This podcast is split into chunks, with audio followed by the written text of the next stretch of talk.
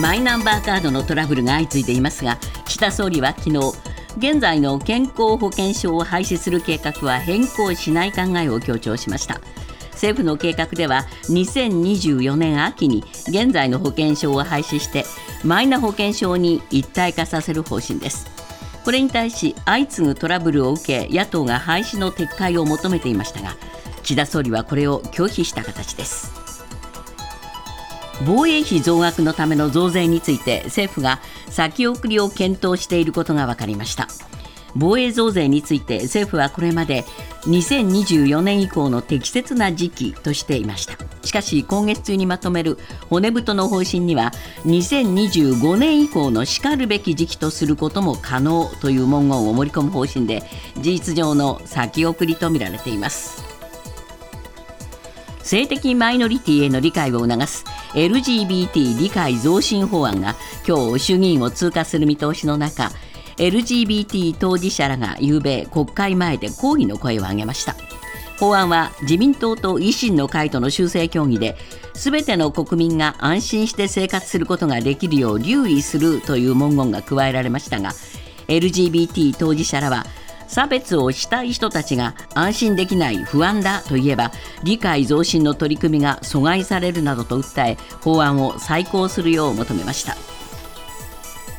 ロシア軍への反転攻勢を開始したウクライナ軍は12日までにドネツク州の4つの集落に加え南部のザポリージャ州でも3つの集落を奪還したと発表しました。一方 IAEA 国際原子力機関のグロッシ事務局長は12日ウクライナに向かいゼレンスキー大統領と会談するとツイートしました。南部のダムの決壊でダムから取水するザポリージャ原発に影響が出ないよう支援策を提示するとしています。奈良地裁では昨日安倍元総理を銃撃し殺害した罪などに問われている山上徹也被告の公判前整理手続きが行われる予定でしたが不審物が届いたため中止されました。届いたのは粘着テープで梱包された段ボール箱で。捜査関係者によりますと差出人は東京都内の男性で山上被告の減刑を求める大量の署名が入っていたということです。LINE と野村ホールディングスが共同運営する LINE 証券は株取引などの主力事業を野村証券に移管すると発表しました。LINE は今年10月にヤフーや親会社の Z ホールディングスと合併予定ですがグループ内には PayPay 証券もあり重複する事業を整理する狙いもありそうです。ジャニーズ事務所の故ジャニー喜多川前社長からの性被害を複数の元所属タレントが訴えている問題で外部の専門家による再発防止特別チームが初めて会見を開きました。元所属タレントや事務所の職員などから話を聞くなどして事実を認定した上で事務所の過去の対応などを検証し再発防止策をまとめて事務所側に実行を求めるということです。今朝のニューヨーク株式市場ダウ平均は189ドル55セント高の3万4066ドル33セント。ナスダックは202.78ポイント上昇し1万3461.92ポイントで取引を終えました。為替は現在ドル円が1ドル139円59銭ユーロ円は1ユーロ150円14銭で推移しています。続いてスポーツです。サッカー女子 WE リーグで今シーズン活躍した選手などを表彰する WE リーグアウォーズが昨日開催され MVP にはリーグ優勝を果たした三菱重工浦和の元女子日本代表安藤梢選手が選ばれました。本職はフォワードながらチーム事情で今シーズンはディフェンダーを務め優勝に貢献した40歳の安藤選手は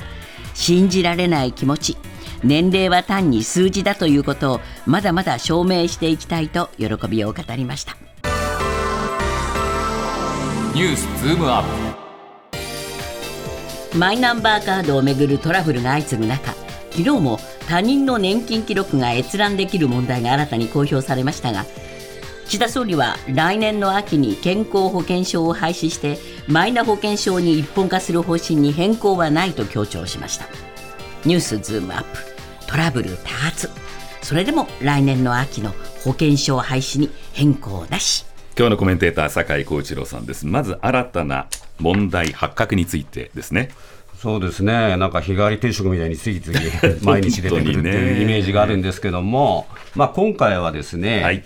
あのこれ、総務省とデジタル庁が昨日ですね、マイナンバーと年金情報、はい、これが誤って紐付けられていて、他人の年金記録が閲覧できる。まあ、そういう問題が1件、はい、えー、確認されたと発表したんですけども、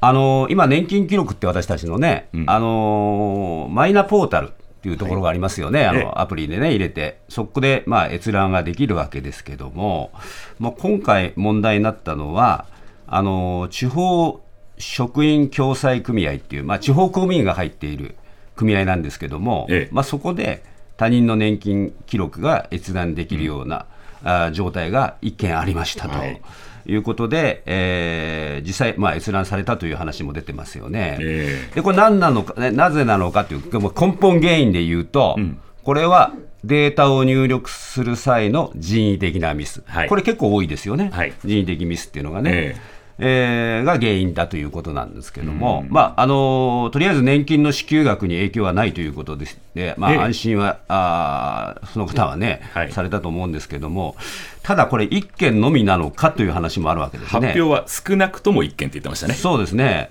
あの、政府内ではですね同様の事案が、まあ、少なくても170件以上、170件に上るという。こういう可能性も指摘されているので、まあ、今後、えー、まあ、件数が増えると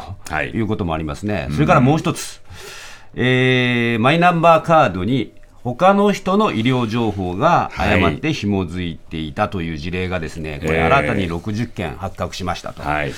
こっちはですね、えー大変ですよね。そうですね。薬の情報がそこで、はい、えー、こう紐づくとなると間違って、ええ、そうすると病歴もそうだし投薬がね、はい。えー、違う薬をこう処方する可能性もないではないじゃないですか。す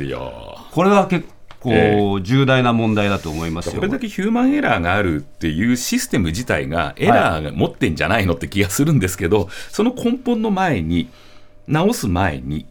マイナ保険証への移行の方針、これは変えないというのを明言してるんですよね。そうですね、ここがね、あの今、このマイナ保険証のトラブルが政治問題になってきてるわけじゃないですか、昨日も野党が、今のあの保険証ですね、まあ、紙とか、カードとかなってますけども、はい、そういったものの存続を強く求めたんですけども、まあ、岸田総理はですね、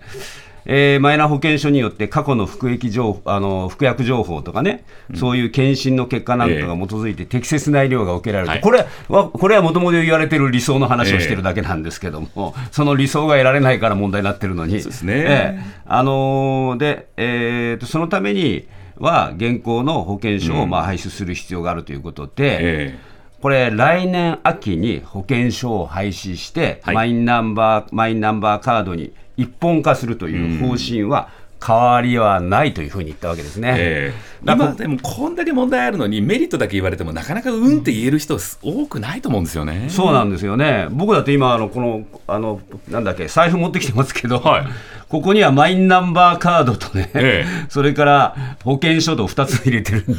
一応保険証も持ってらっしゃるね。だってその病院が対応してないとかね。そういう問題もありますあのトラブルが起きるとかね、はい、おそらくそういう人ね多いんじゃないかと思うんですよ、えー、そうなんですよね、うん、だからこれあの移行一本化するっていうのは言葉はいいけども、うん、まあ、結局、義務化するってことでしょ、そういうことです。あのそれ以外、本来はだめよっていう話になって、はいはい、あの例の10割負担みたいな話が出てるじゃないですか。えー、あのちゃんとね、これ持っていかなかったときに、はい。えー、でそんなことはないよ、ちゃんと医療機関指導してますよって政府は言うんだけど、えー、いや、そういうふうにはなってないんだから、はい、やっぱりね、これはもうもう一回考え直した方がいいと思うんですよね、本来ね。そうなんですよね、えー、ただあの、これを進めてきたデジタル庁、そのトップのデジタル大臣である河野さん、この責任論にも発展はしています、はい、それについての野党からの批判、それから突き上げっていうのもありますね。そうですね。あのー、まあ河野大臣が先週金曜日、その責任はね、大臣たる私にあると。何らかの形で私に対する処分をやらなきゃいけないってこういうふうに言っていやいやまだまだあのやらなきゃいけないこといっぱいあるんじゃないですかと思うんですが、はい、あのー、これなじゃあ根本的に何が問題なのという話ですよね、はい、根本的に。いや、もちろんその野党がね、うん、えー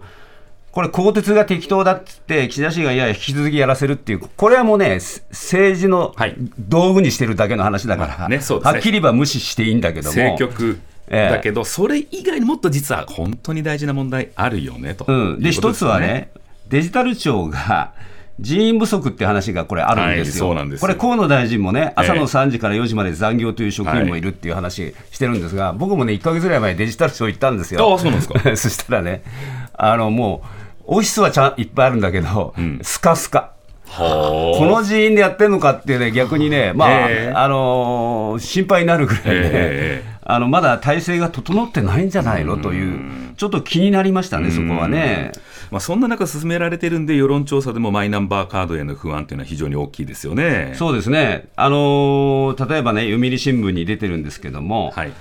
もうこの問題がね、片付く前の衆院の解散・総選挙はありえないっていうね、うんうん、だから総理はちゃんと説明責任を果たしてほしいっていう、党の若手のコメントを出してるわけですよね。えー、であの世論調査なんか見ても、はい。あのー、これ、今月3日、4日の TBS の世論調査ですか、ええ、マイナンバーの活用について、ですね大いに不安を感じるっていうのが32%、はい、ある程度感じているっていうのが40%で、合わせて72%が不安だとおっしゃってるわけじゃないですか。え、こういう中で選挙はもちろん当然できないじゃないですか、ね、だから政府はやっぱりね、立ち止まって、えー、強制するんじゃなくて、自分たちがもう一回考え直すってことじゃないですかね。ニュースズームアップ。ロシアのプーチン政権の軍事侵攻に対するウクライナの反転攻勢が本格化しています。マリャル国防次官は12日までに7つの集落を奪還したと発表しました。アメリカ、ヨーロッパの軍事支援を受けるウクライナは反転攻勢で一定の戦果を上げることが求められています。ニュースズームアップ。ウクライナは反転攻勢で欧米の支援をつなぎ止められるのか。奪還したエリアにはウクライナ国旗を掲げるという兵士の姿が映像でも紹介されていましたが、ね、徐々に徐々に分かってきましたね。あのー、この7つの集落っていう言い方がね、はい、一体何なのかよくわからないでしょ？うん。うん。市町村でね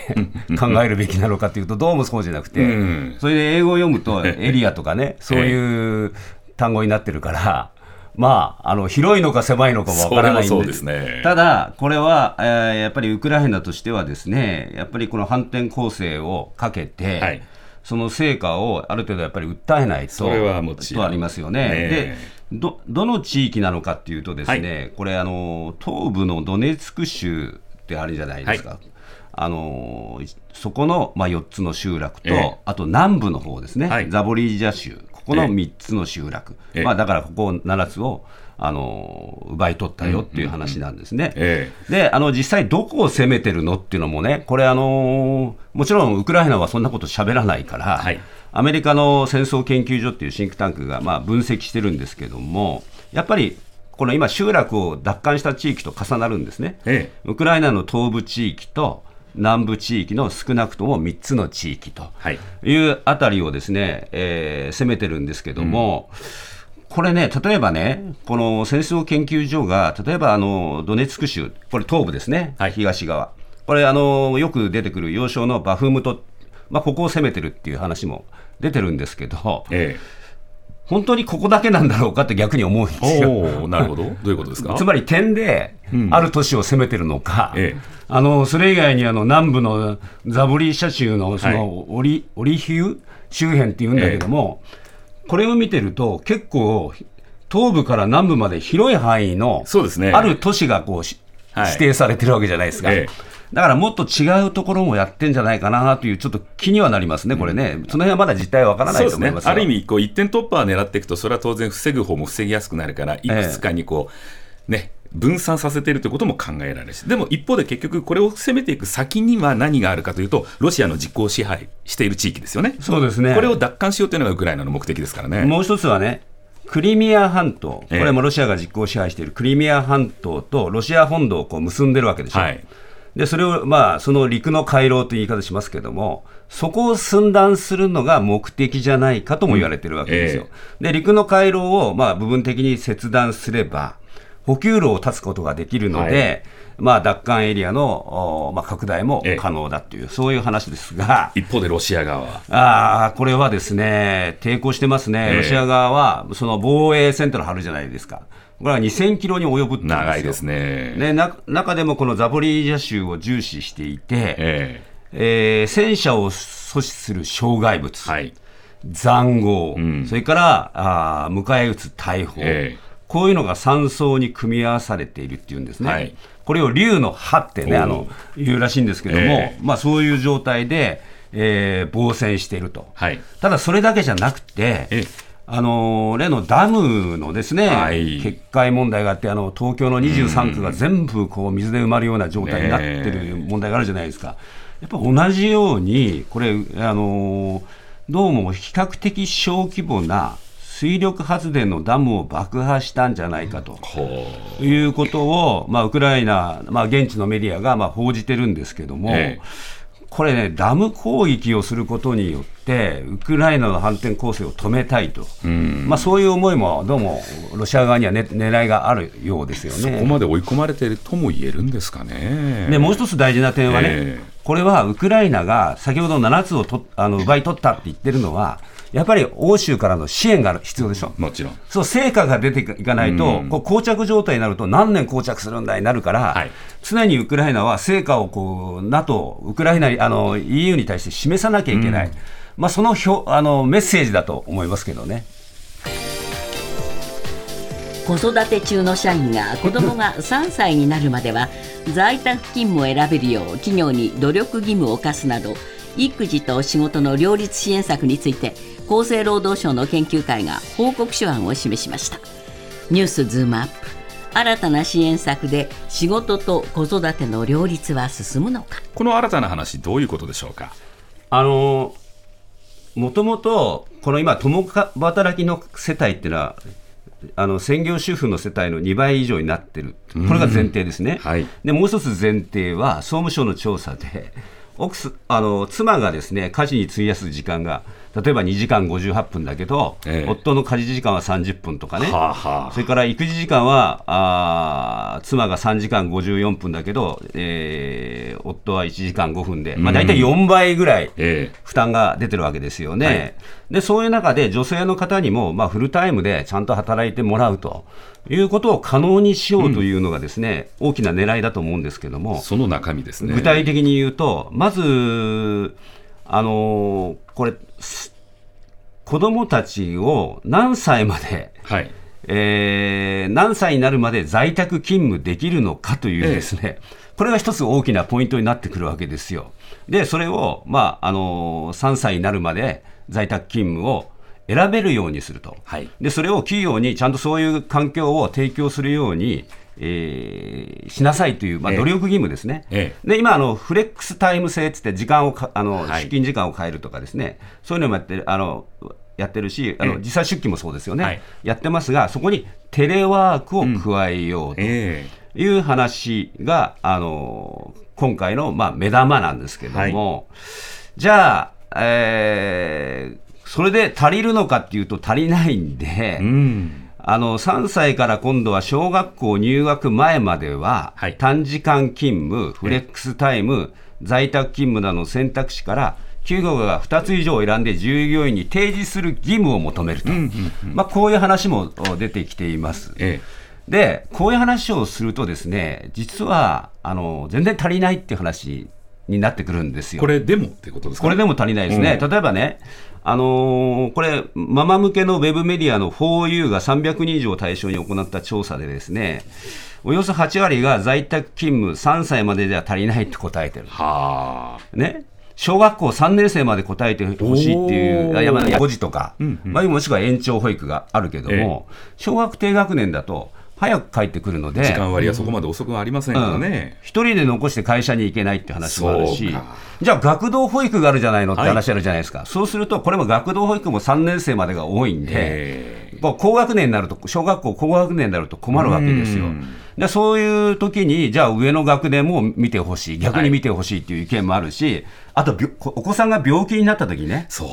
これ結構大変なんですよね。ですよね。で、今回の提言でも、いわゆる看護休暇っていうのをですね、あのー、やっぱり充実しようということで、はい、まあ、提言がしてますけども、ええ。ー、そういうものを本当に取れるのか取れないのかね、えー、でしかも看護休暇っていうのはあの、病気だけじゃなくて、例えば卒園式とかね、はい、えー、それからが感染症による学級閉鎖とかね、えーそういうものも加えるように提言していて、はい、まあ、あの制度としてはいろいろまだ議論はあるけども、ええ、これを早く実行してほしいと思いますよね。